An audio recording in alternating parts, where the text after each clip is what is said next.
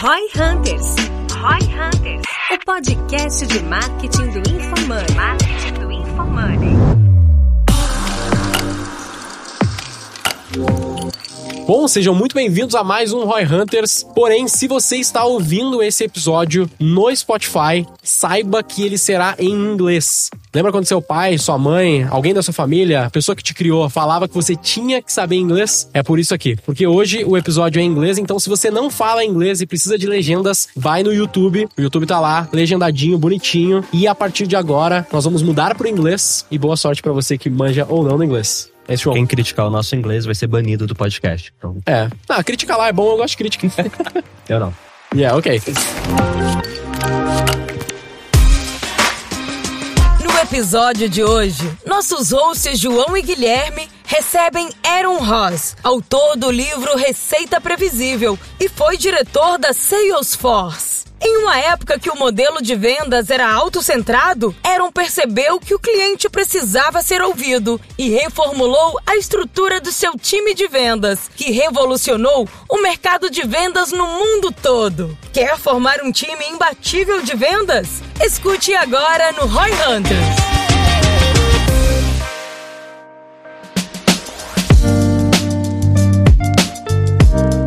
So let's switch to English right now. The the people that follow us, they are with the expectations set. So I think that our first question can be when you wrote predictable revenue, it was like 2011 that it was Yep. published, right?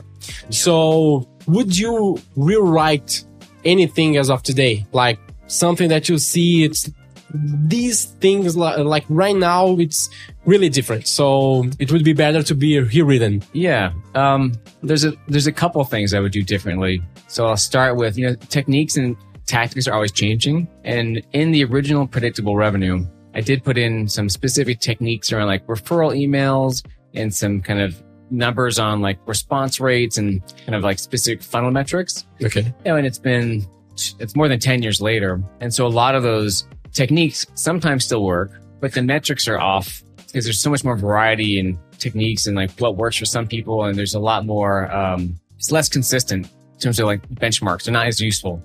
So I would add more of the techniques that people use today because now it's like LinkedIn and even WhatsApp and there's more channels. Um, people still cold call and there's more variety of ways. And the other thing I would do, you know, there's a whole section of predictable revenue that was missing. And after a bunch of years, I saw companies struggle with not just outbound, but growing. And I would say that um, we did the, the sequel to predictable revenue was called here in Portuguese, Hipercrescimento. Mm-hmm. In Hypergrowth. yeah, hyper, and in English, because there's it's from impossible to inevitable. So they, ch- they changed the title in Brazil in Portuguese to Hipercrescimento. Mm-hmm. So the first section of that book became it's called Nailing a Niche. Nail a niche. Okay. Um, that was like a whole section that was kind of, I'd say, missing from predictable revenue, which is all right. How do you like really with very specific understanding and techniques, like find the best market, the right customers who need you, understand their thinking and like create messaging for them. So those would be the two main things that I would change from the original. Um, they also, they did update it here. Uh, the second edition, it's orange with the unicorn in front and they made it a lot prettier. So that'd be a third change. like it's much more, it's better designed and they added a workbook. Okay. That's a fourth change. So there's, those are four changes and three of them already been done and just, uh, in the second edition in the heap mental. Okay. So you said that some techniques from like new social media, WhatsApp, those you probably will change that. Do you believe that those new channels and the new ways people are communicating and take, making decisions, they change something more fundamental about how we do sales or do you believe that fundamentally is still the same? No, fundamentally it's still the same. It's just there's an evolution of which principle, which principles do you apply when? You know, the bigger change that's been going on for years and will continue to go on for for years is the um, ever increasing amount of kind of stuff, content, apps, busyness, messages, channels. Right? It used to be you had texting, and it was texting in Facebook, and then it was texting Facebook, Instagram, WhatsApp, you know, so it's just like there's more. This isn't just for business. This is just people. So there's always going to be more channels, more messages, more stuff to kind of juggle, more digital work. And so also like our minds, our attention is getting sliced a little more thinly. And so whether you're doing outbound, whether you're doing marketing, whenever you're trying, whether you're actually trying to communicate with someone on your team, everyone's a little more distracted and their attention spans are a little shorter. So you're, you're targeting what you're doing and the messaging has to be that much more specific and, uh, insightful to kind of break through the noise of not just competitors, but all the other things competing for people's attention. So that's just a fundamental change that's going to continue to go on. And everyone will just have to continue adapting towards which channels work best, which ones aren't working. Do I, how do I communicate per channel? And, uh, and any, anything that works today may or may not work tomorrow. It, seem, it seems like everyone nowadays are getting some ADHD symptoms, like Yeah. missing No, really. attention, and it's really hard to focus right now. Do you It be- is. Do you believe that this change on behavior makes like the conversion rates from each step of a sales funnel worse? Like the, the average sales funnel today is worse than it was like 10 years ago because of people with less capacity of focus or more distractions? No, I, you know, it depends, right? So some sales funnels work better. In some ways, some sales funnels work better. Some are worse. It all depends on kind of like the product you have or whatever you're offering. Is it like, is it high, you know, is it the right, is it needed by someone, right? And how effective is the product? How effective is your understanding of the right customer? How effective is your sales or marketing funnel? But it is likely that let's say that in the past, if you had something that worked, say a sales funnel, marketing funnel that's working, maybe it continues to work with small, small changes for three years. I'm just picking a number. Today, maybe it'll work for nine months before like the rate of entropy is increasing. Like the more the world is connected and the more change happens and the more kind of juggling, um, kind of believe that change will continue to happen faster and we can't it's it's harder where we feel like oh we figured something out we can kind of relax and that's less true we have to re- rely more on our creativity and our intuition and our adaptability to continue to evolve. So it's not like you will necessarily convert, have a worse conversion, but will be harder to keep a high conversion rate. could be. Yeah i think that it's going to be harder. Whatever's working today you have to continue to pay attention to it to not only keep it working but try to improve it. I think that we are, as uh, marketers, uh, we are kind of used to have to iterate a lot of our processes.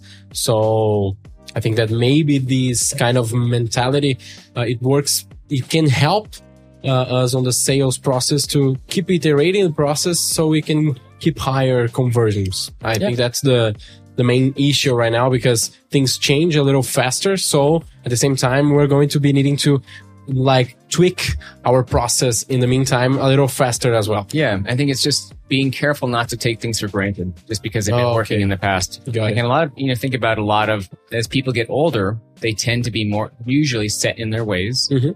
And you know, in Brazil, there's like other countries, lots of people who are very experienced who, you know, it's harder for them to change and adapt because they've Mhm. used to things working for so long. And they don't realize that they kind of say, oh, if it worked for 20 last, the last 20 years, why wouldn't it work next year? And Yeah. sometimes it does, but sometimes it doesn't. Yeah, so we you have to keep up to date.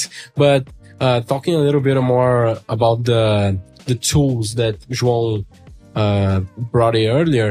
So, do you think that automating, like we we have a lot of uh, tools that can help us automate the process right now? Way too many. Way too many. like- yeah. Uh, I'm sure the, the marketing people listening, whether the B2C, B2B, are probably like, my head is going to explode with all the tools that I'm supposed to not only use that I already have, use together, but also evaluate other ones, right? There's, it's just so many, and there's only going to be more next year and more the year after. yeah, we kind of have to juggle a little bit like the the level of the personalization that we can offer to our customers.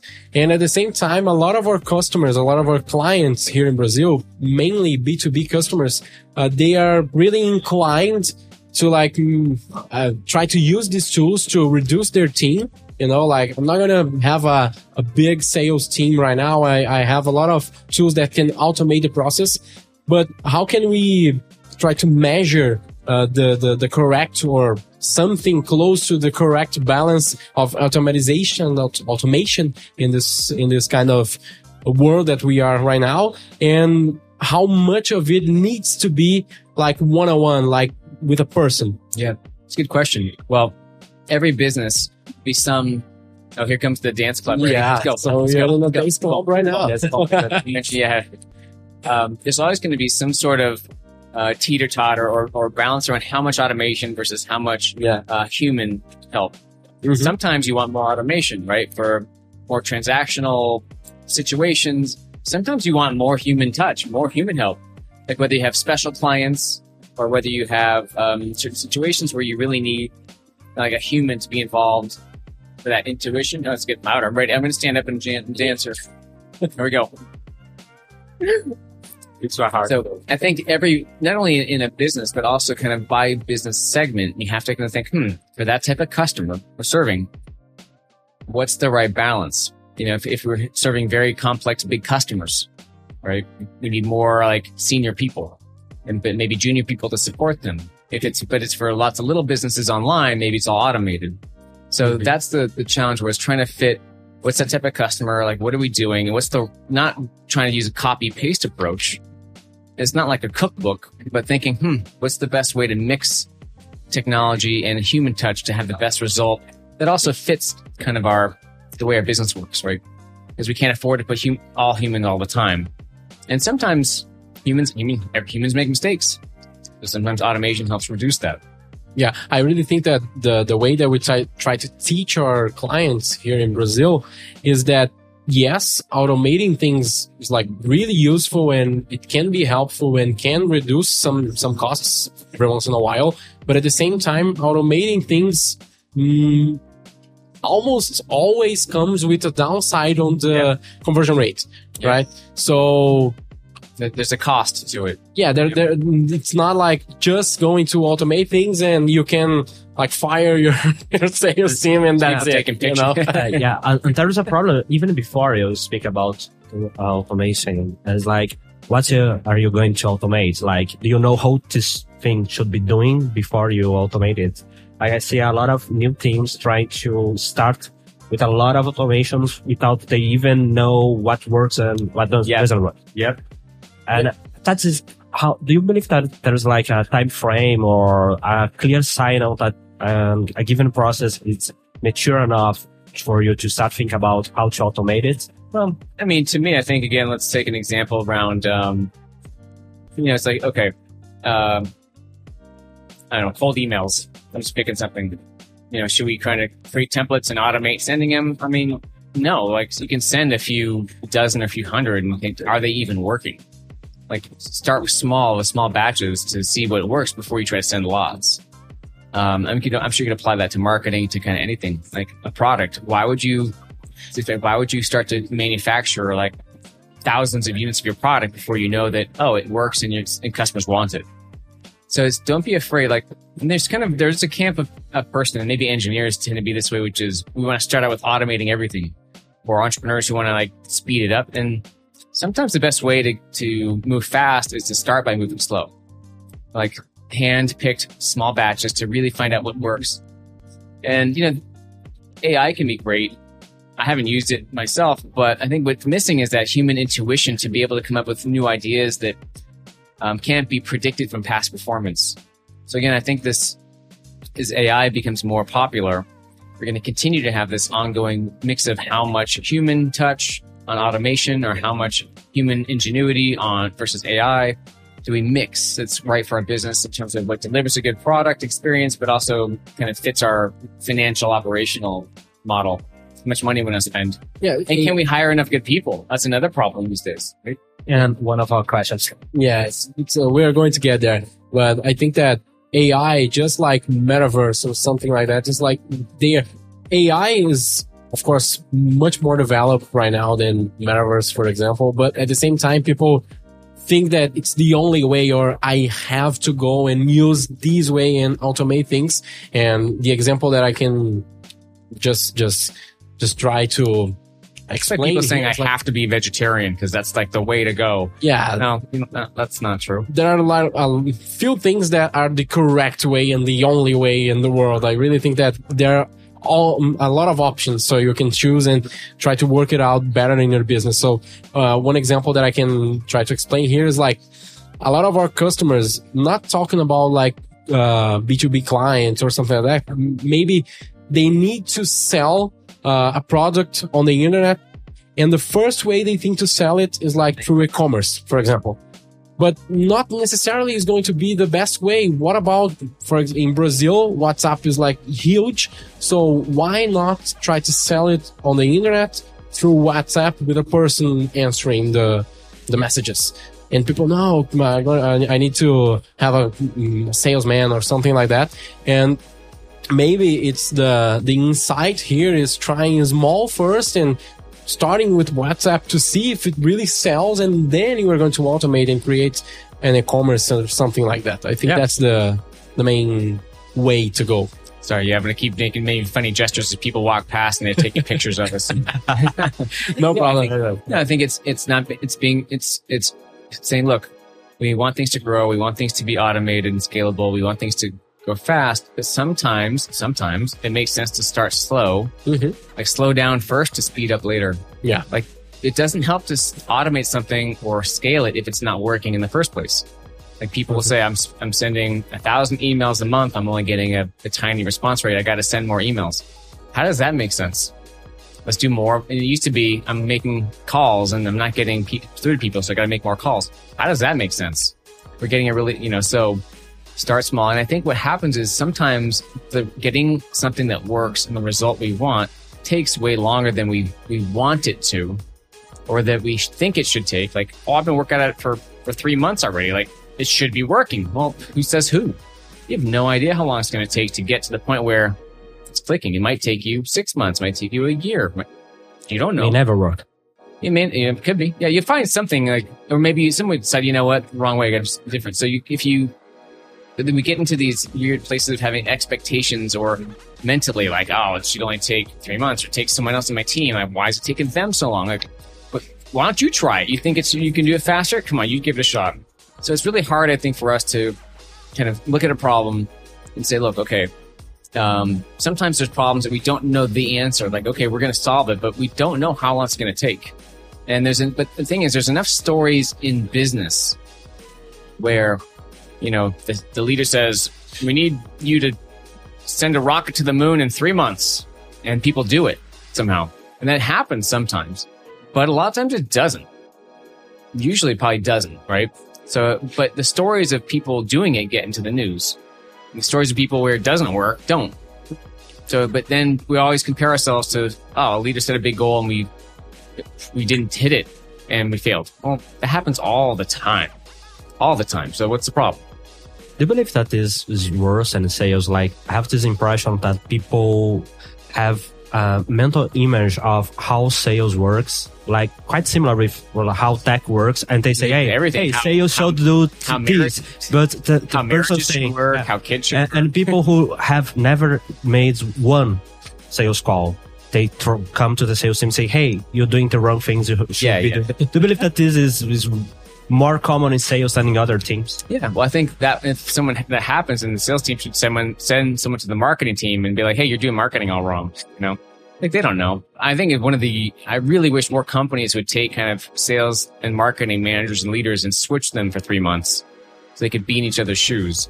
Like that's really the best way to create more teamwork and understanding is when those teams they just have to have more communication, learn what each, learn more about each other. Like if you only do sales and you're in your vacuum, and you're getting bad leads and you're just complaining about marketing, that's not helping. Like there's reasons, there's so many solvable ways to go and solve that problem. Yeah, Right. the fight between sales and marketing is like something that always existed.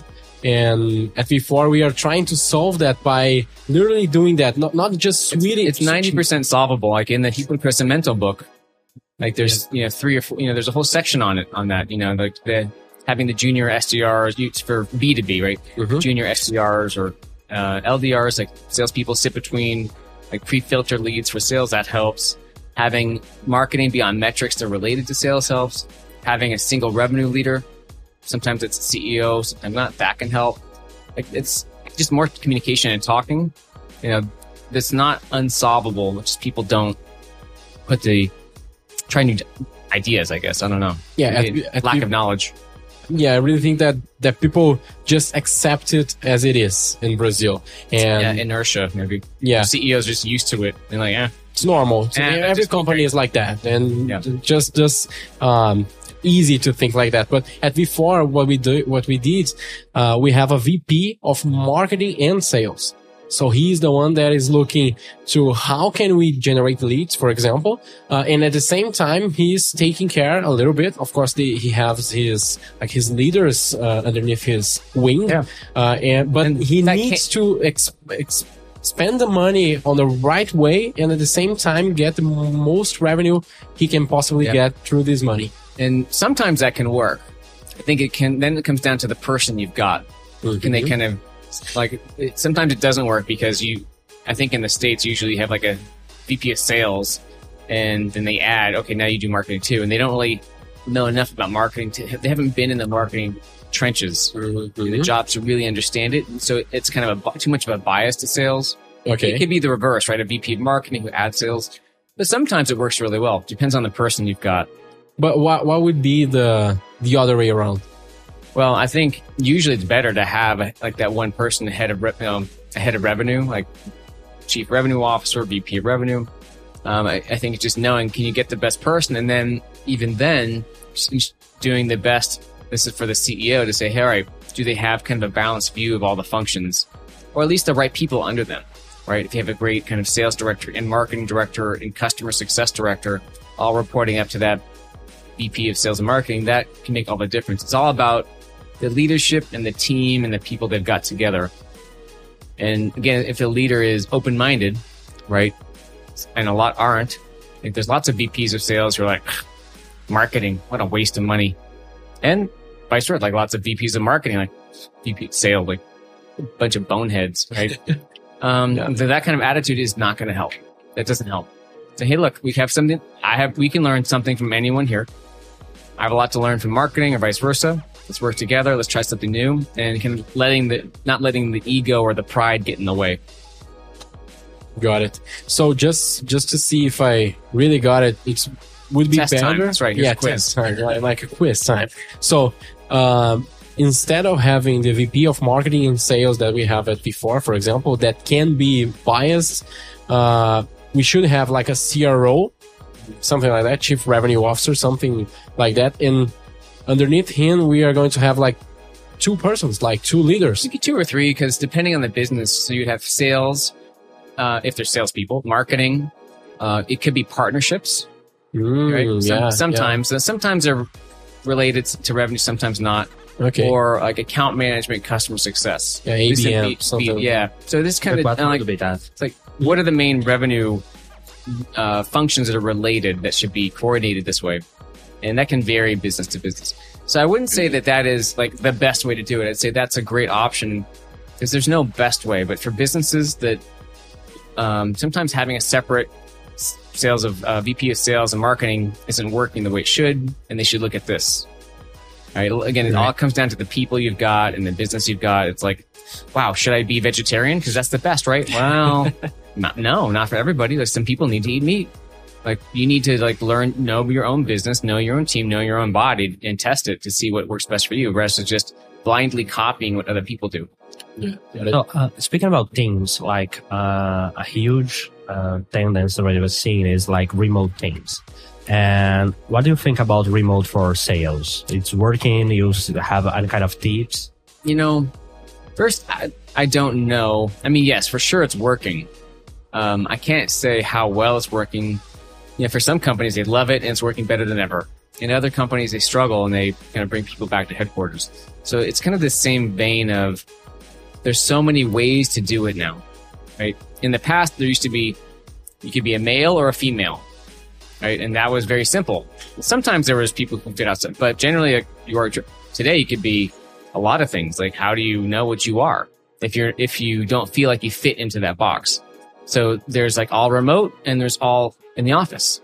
Sometimes those work great, but if you don't fit into those boxes, how do you figure out? Well, you kind of have to try and see what works for you. So again, depending on the market, on the people, the culture for sure.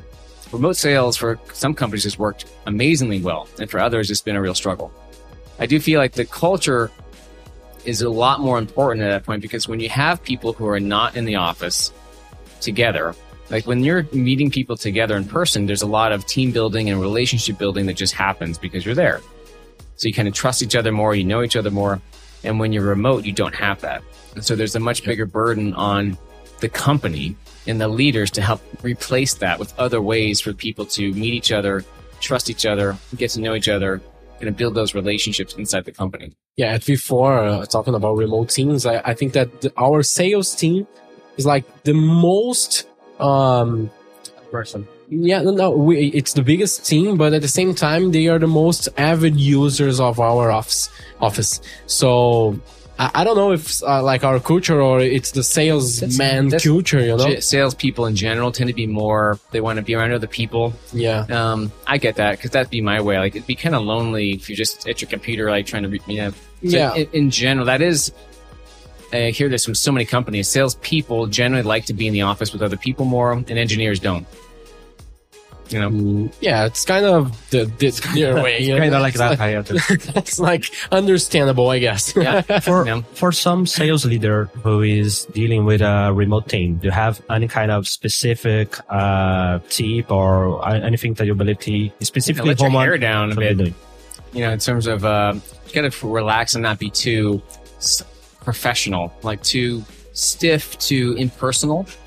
It's like you need to start to create more personal relationships across screens. And if you're kind of like a boring business person, it's harder to do. I mean, people will stay for the job, and but you'll get a much better culture and team. Uh, okay, so yeah, tips for leaders of a remote team. I'm saying that you know, a lot of, um, especially like the, the tradition of business culture is to be kind of like in a suit and basically impersonal. Don't talk about your personal life. I would say kind of be kind of boring, honestly. Be a leader. Yeah, I think uh, we're, we're going to move on uh, with uh, another question right now. So, just uh, I think it's the talking about the new generation of salespeople. So, uh, it's uh, Workers in general, uh, not just yeah, yeah. Uh, we are focusing In here on the salespeople, but the, but there there is the new generation, and the question is, do you think they are like softer, like softer salesmen, softer salespeople?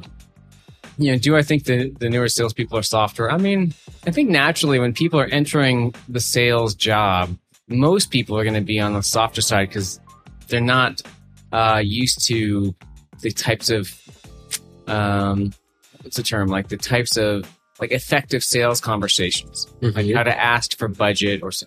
So there's a certain set of skills that most people can learn, um, but they don't start off naturally. I don't believe like there's lots of people say that younger generations just in general are softer, like they haven't had to deal with hardship, and I don't buy that. It's different, um, but I do feel like anyone can learn, and if it's effective, people will learn it. So whether they start as softer or not, uh, I don't. I don't think once people are experienced that they are. I think that's just an impression from people who are newer to the job, and I think that's always been more the case.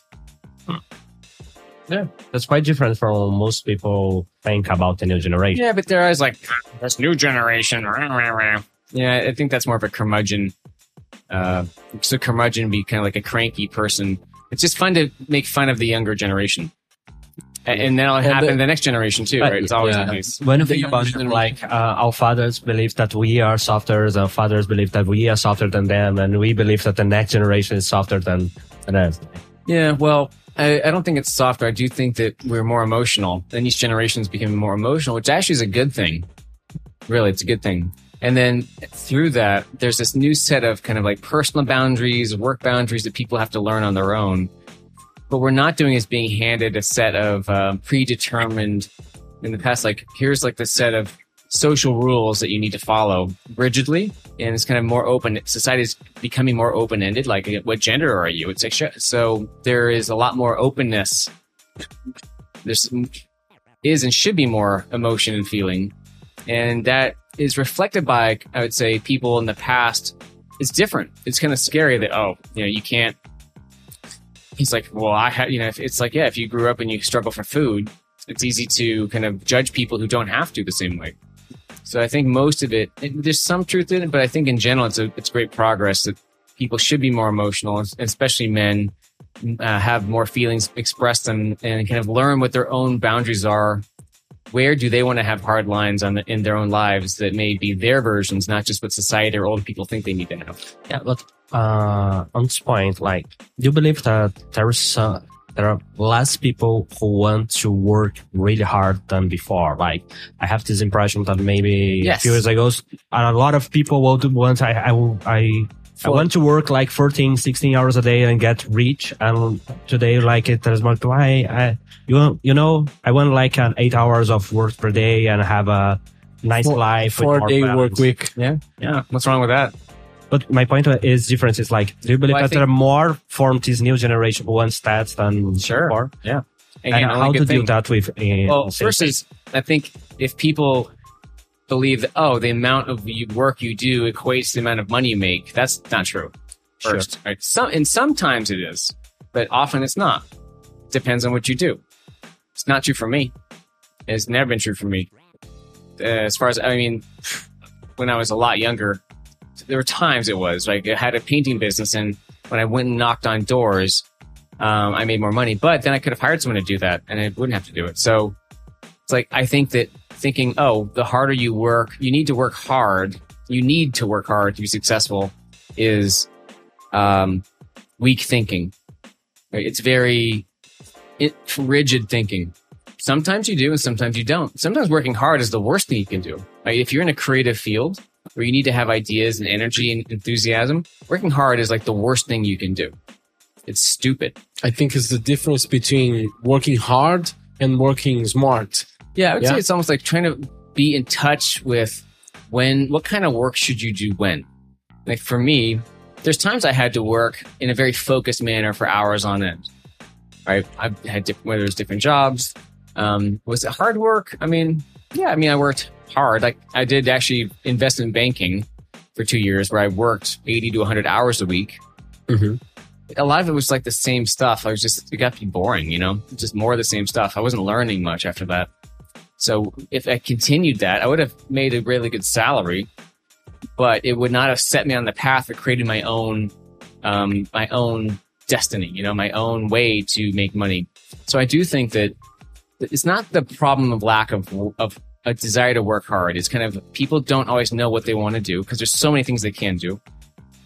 And there's a not an appreciation. People, people don't understand the level of challenge it takes to get to, uh, you know, let's just say wealth, right? Because there's many kinds of success, but to generate wealth, people underestimate what that takes because they see all the stories on social media. Oh, I just have to work hard for a year.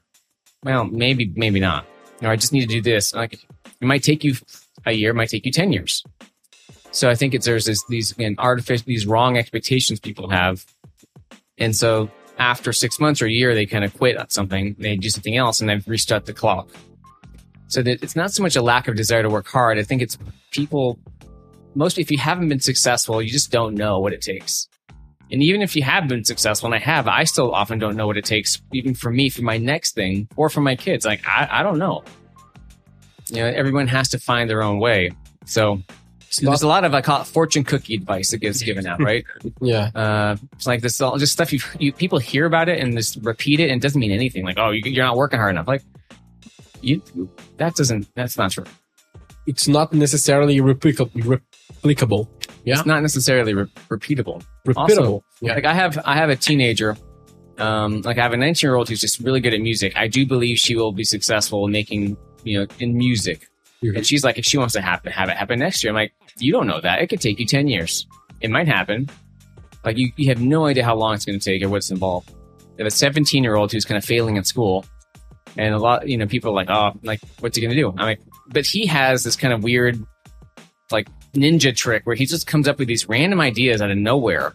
And it's some, someday I really believe that he'll kind of go from zero to hero for just some, like almost like a roll of the dice somehow. Like he just, I don't know, does it. He just has these kind of pulls things out of his, appears. I don't, you can't explain it. So there's a lot of ways people work. And if you're really looking to create a breakthrough in your career or success, sometimes you can do that by just working diligently. Mhm. And sometimes you can do it by kind of making it like Tai Chiing it with magic. Just depends on who you are and your style. It's like, how can you find your style like, to align with kind of your, I, I don't always have the words like the flow. Like for me, it's almost this, um, flow I kind of try to feel into or this uh, like intuition where I feel like I'm like I'm aligned with my destiny in a way. Sometimes that's just not working. Like right now, I really don't work much. I just I'm kind of re-energizing myself after so many years with so many children. I would like to be inspired. I would like to be creating more content. I would like to have like a next purpose, but I don't have that now. And I don't know how long it's going to take. And if I tried to work hard at figuring that out, it would just set me back. Do you have, have you read uh, the Great CEO thing from Matt Mochary? Uh, the book, The Great CEO thing from Matt Matt Mochary. Right? So he has this expression, zone of genius, like uh, where you are a genius when you are working. Like you find a zone of genius and you try to make most of time there. Yeah. Yeah, the way I describe it is, um, you know, I was in a business, um, and I had a partner, and my partner just wanted, expected me, wanted me to work in my zones of stupidity. you know, like implementing projects and like all these exhausting things, and I had no energy left to create content. I didn't want to, and you know, I just like was blocked from working in my own zone of genius, and uh, yeah, it's like an executive, even on stage at talk, I said like any VP of sales is not going to be great at all the aspects of that job, right? Mm-hmm. Maybe there's 10 of them and between like call coaching, email coaching, hiring, firing, setting quotas, setting territories, technology, proposals, demos, blah, blah, blah. You know, there's some portion of those where, or maybe they were great five years ago and to have the, the courage and confidence to say, look, these these are the things I'm great at. These are the things I'm not going to be great at, and I need help there. Right? It's going to be better for the team if we get someone else to focus on these areas. Is smart, and CEOs need to do that too. It's just hard, especially as a CEO, because you kind of feel like the buck stops with me. I got to do it all, and you don't. So I think the more you can identify even what your zone of genius is, I would say unique genius. A lot of people aren't sure but people around you, people who've worked with you can also can give you feedback. But one sign is, what do I like to do? You know, what do I know that I'm good at? And what do I like to do? And then there's often stuff that I need to do that other people can't. And then this other bucket of what, what should I do? That's the bucket to get rid of. So usually, what am I great at? What do I like to do? What do I need to do? And everything else, you know, get rid of it or get someone else do it as much as possible. when we are talking about like working smart and the zone of genius and we go back to go back to creating a sales team. So i would like to hear a, a little bit about a fast growing company. So when we have like to hire a lot of people and we need to scale this team and develop them and make them uh, have a great ramp up you know it's i, I think it's the the, the term I believe there are like there are two two parts of this question. Like one is how to hire fast uh, with the best quality you can, and choose how to develop the people that you already have. Like SDR becomes a closer, a closer become a manager, and things like that. Uh, when you are growing really fast and you don't have time to do things with the best possible way. Yeah. Well, I think it does help if you're if you're hiring lots of people. At least one sense, it's to do your best to do it in classes, right? Groups. So each month you might have a group of people starting at the same time. So rather than everyone starting when they get hired right away, like okay, one person today and one person in next in four days and two people next week. You know, every you know whether it's a couple weeks or month, have a group together that are kind of they can get to know each other, they can be trained together. There's a lot more kind of uh, like an orchestra, you know, Mhm. uh, together that way. That's one way. On the hiring people and doing it, good people doing it quickly, you know, it's not really my expertise there, but I would say that um, there's so many companies. It's like kind of knowing your culture. How can you kind of put that out there in a way that possible recruits can see that and feel like, oh, is this a good fit or not a good fit? Right? If you are a culture that values kind of hard work, stay that say that. If you're a culture that is more flexible and, and that's not a top value, say that. You're trying to make it as easy as possible for the right people to kind of feel your vibe and say, yeah, that feels like a good fit or not. And for the people who aren't a good fit to be turned off. So it's really good to see this. Like video is a good way for that. Like if the founder or someone does a video, right, so they can see someone speaking about it. That's another Okay. good way to kind of get that uh, the vibe.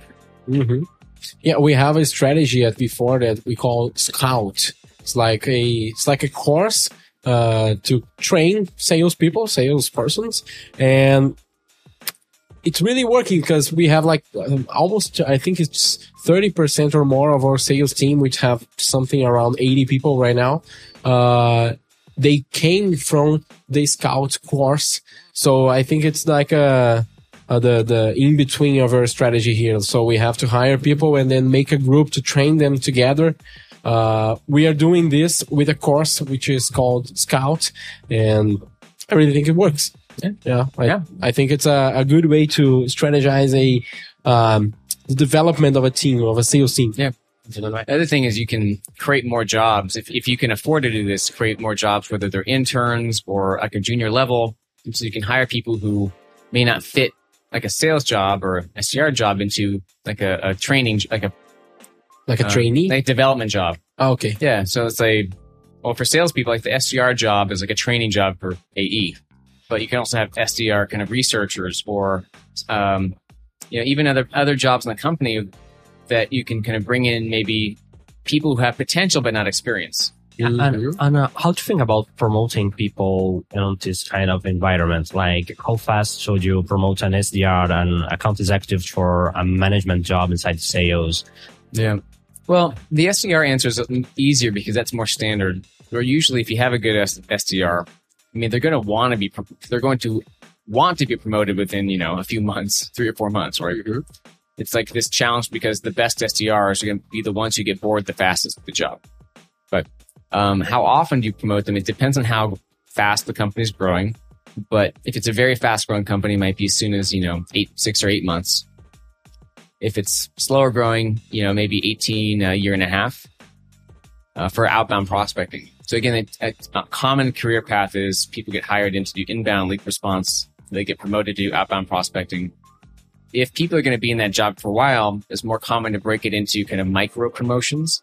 So maybe every three to six months, they go from SDR1 to SDR2, and then SDR2 to SDR3. And you can create variety in there, like team lead. You can kind of create more types of jobs to create some upward movement. So it's not like big chunks every year or two. It's kind of some more smaller chunks. Mhm. Um, salespeople, it's impossible to answer because again, there's so many types of salespeople and jobs, and you know, even within a company, depending how fast you're going, B2B, B2C. But if you feel like there's people in there and they want more progression, you can always look at it's kind of micro promotions. You can always look at um, things like team leads or putting on like side projects where they can take ownership of, of projects, or it could be simple like uh, learning about a certain vertical or internal. Uh, if people want more responsibility, could, there's ways to offer that to them without giving them like a promotion. I mean, people they want to make money, but they also want to learn, feel like they're advancing professionally, and it's like boredom is challenging in a job because people if they get bored, they're like, oh, I should probably try to leave and look for something more interesting. Yeah, we can go back to the the information issue that we have today. So people are bombarded, I guess, Yeah. with a lot of a lot of information. So they became they And all these become, exciting looking things, yeah right? new Which- things, new new ways, new careers. But you you you said uh like the guy comes in on a in a inbound environment, so he is in SQR, for example, uh, and then he goes to a BDR uh, career. Is it like um, the way you see it? It's like SGR and BDR inbound and then outbound, or or it's a, like a Y type of career. So you can choose to go on a, an inbound path, or you go to the outbound. Yeah.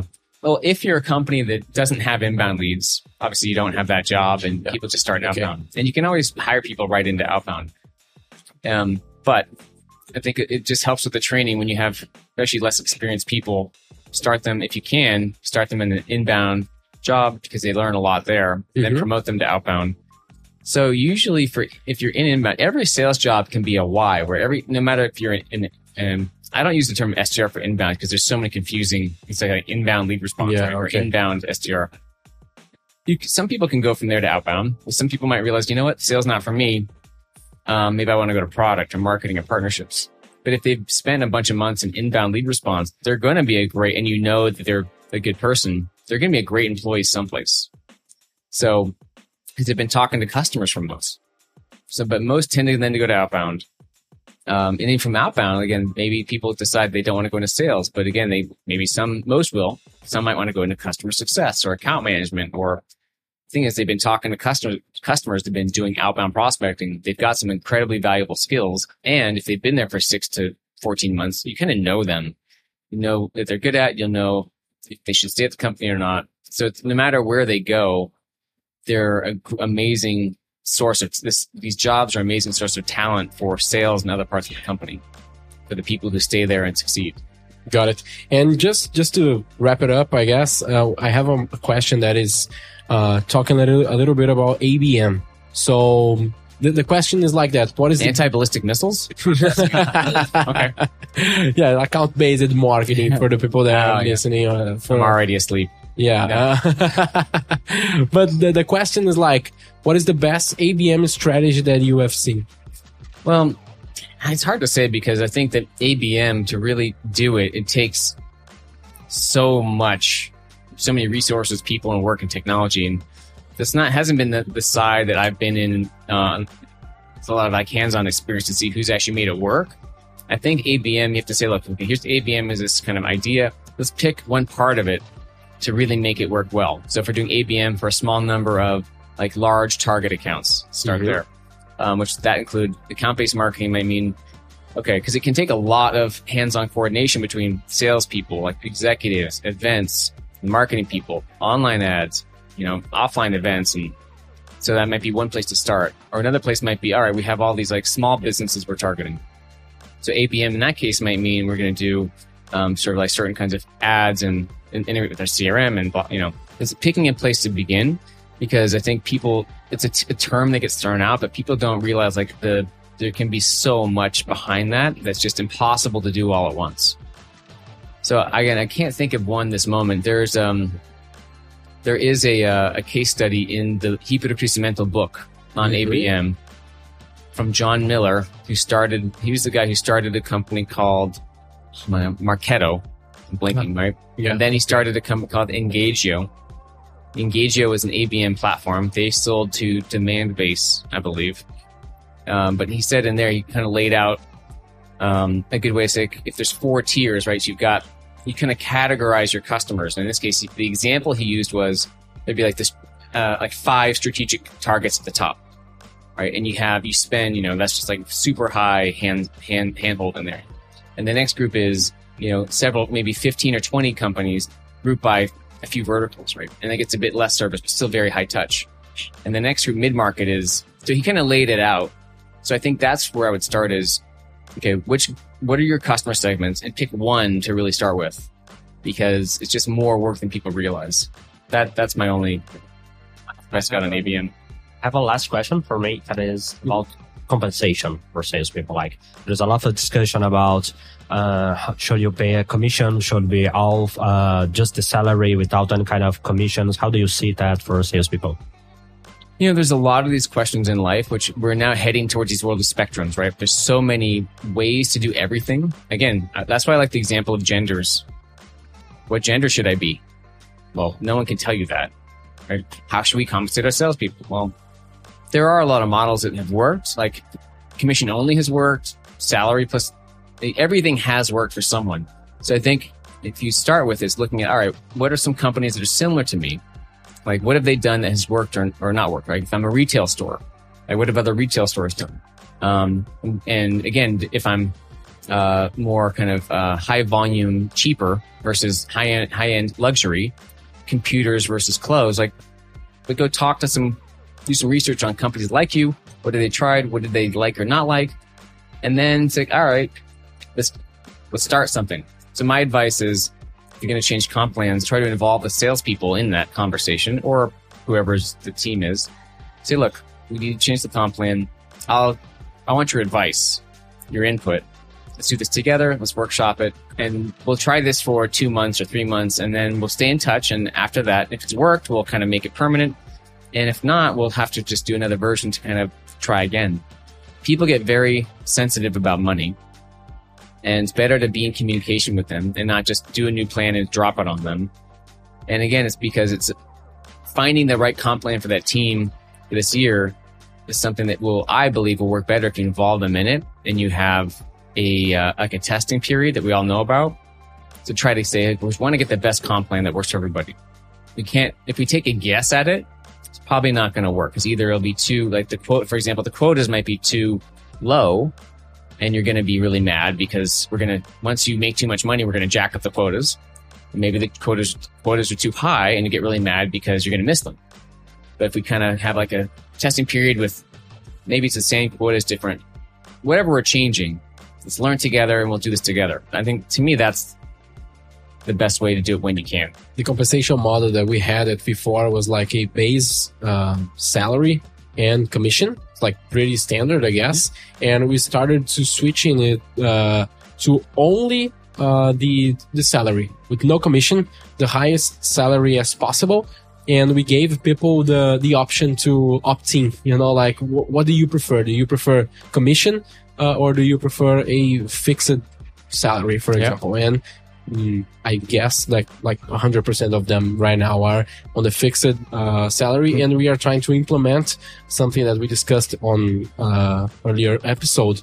That we are going to have the the fixed budget, the fixed salary for them, and quarterly uh, bonuses. So if he like surpasses the quota, so he is going to have a Yeah. something around. Um, Yeah, you're not going to keep trying it like because I've heard lots of stories about companies making fixed salaries for sales and no commission work. And for some companies that might, and for others, it would be a disaster. So it's about kind of knowing for your company, your culture, your rate of growth, your customers, you know, what's going to work for you and realizing, yeah, there's going to be a, it's an evolution.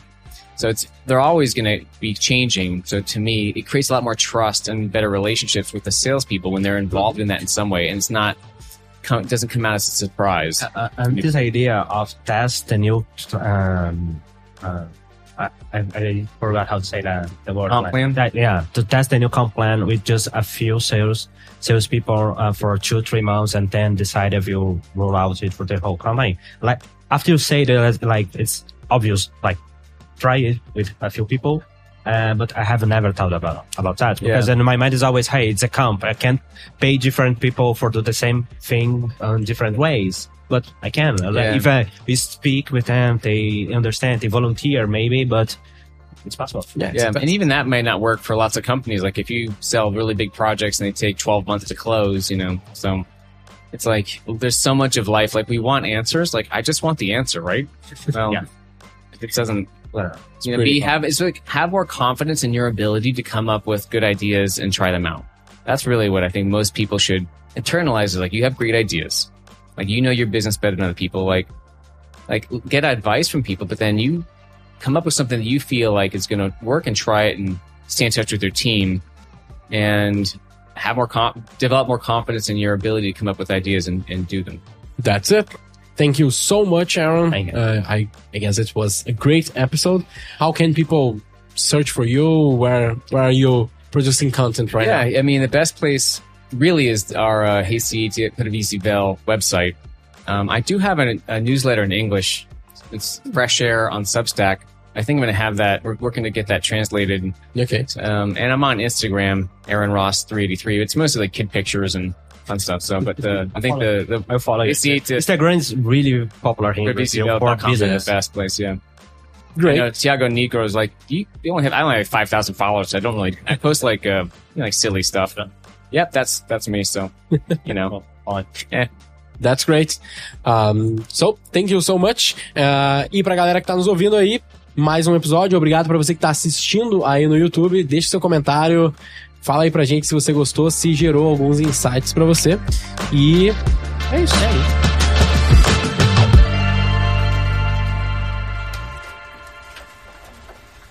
E o nome do episódio? Como é que a gente vai fazer?